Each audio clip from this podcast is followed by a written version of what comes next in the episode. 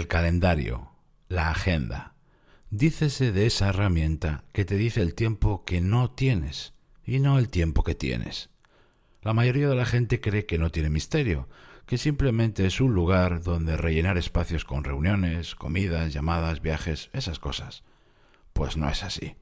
Y su mala gestión suele generar un montón de problemas que luego solemos achacar a otros rincones. Gracias por estar ahí. Soy Berto Pena y este es el podcast de Think donde aprendemos a ser más eficaces y a tomar el control de nuestra vida.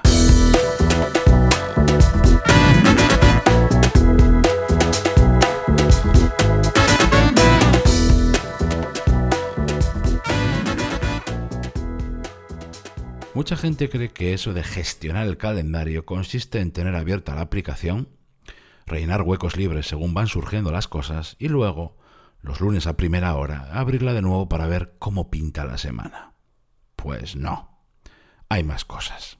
Hubo una época en la que mi calendario era lo más parecido a una partida de Tetris, pero ya en nivel avanzado, ¿eh? no te creas cuando las piezas caen con más mala leche, a más velocidad y donde cada vez hay menos huecos para encajarlas. Mi Outlook, la aplicación que utilizaba por entonces, en aquella época, estaba siempre llena de fichas de colores. Cada vez había más y más y cada vez había menos y menos huecos para lo demás. Era la época en la que otros manejaban mi tiempo, no yo. Y ese fue mi primer y mayor error. No darme cuenta que era mi agenda y mi tiempo. Y aunque a veces tenía que hacer concesiones, en casos de ciertos clientes o mi jefe, me tocaba a mí gestionar y proteger ese tiempo. Y eso implicaba una cosa, tener iniciativa. La buena gestión del calendario tiene sus propias reglas. Por eso quiero compartir contigo las mías. Estoy seguro que estas nueve reglas que vienen a continuación te van a ayudar muchísimo a gestionar mejor tu calendario. ¿Preparado? Venga, vamos con ellas. La primera, uno, no aceptes en caliente ese día y esa hora que te proponen. Cuando alguien te proponga una reunión, una cita, una comida, no le digas sí en ese mismo momento. Consigue el tiempo suficiente, retrásalo, tu respuesta, para estudiar tu calendario y encontrar otra mejor opción. Basta con que digas, déjame mirar mi agenda y luego te confirmo por correo. 2. Despeja la primera hora u hora y media de cada día. Salvo que no haya remedio, escapa de las citas, reuniones e incluso llamadas a primera hora muévelas más adelante. No significa que no las vayas a hacer, sino que en otro momento. Si te lo proponen otros, clientes, compañeros, etc., invéntate cualquier excusa con tal de moverlo hacia adelante y de dejar libre el primer tramo del día, esencial para hacer tus tareas clave de más importancia. 3. El calendario no es para tareas, no es para acciones, sino para citas y para eventos que tienen lugar en un día y una hora concretos. Los eventos son cosas que tienen que pasar, las tareas son cosas que tienes que hacer. Nunca mezcles tu calendario con tu lista de tareas. 4. Ojo con la duración predeterminada de un evento, porque suele ser mentira. Me explico. Digamos que creas una cita en tu calendario. ¿Por qué dejas que la aplicación te diga que va a durar una hora?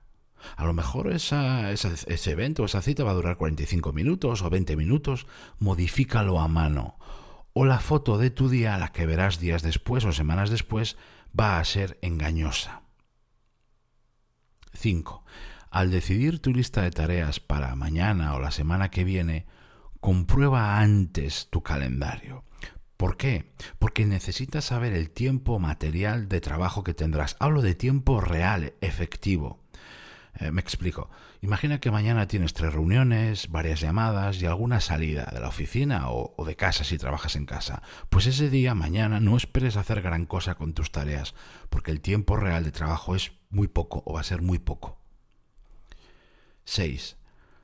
Esta es una de las de oro y brillantes. Atención aquí, bloquea al menos un día libre, sin nada, sin eventos me refiero.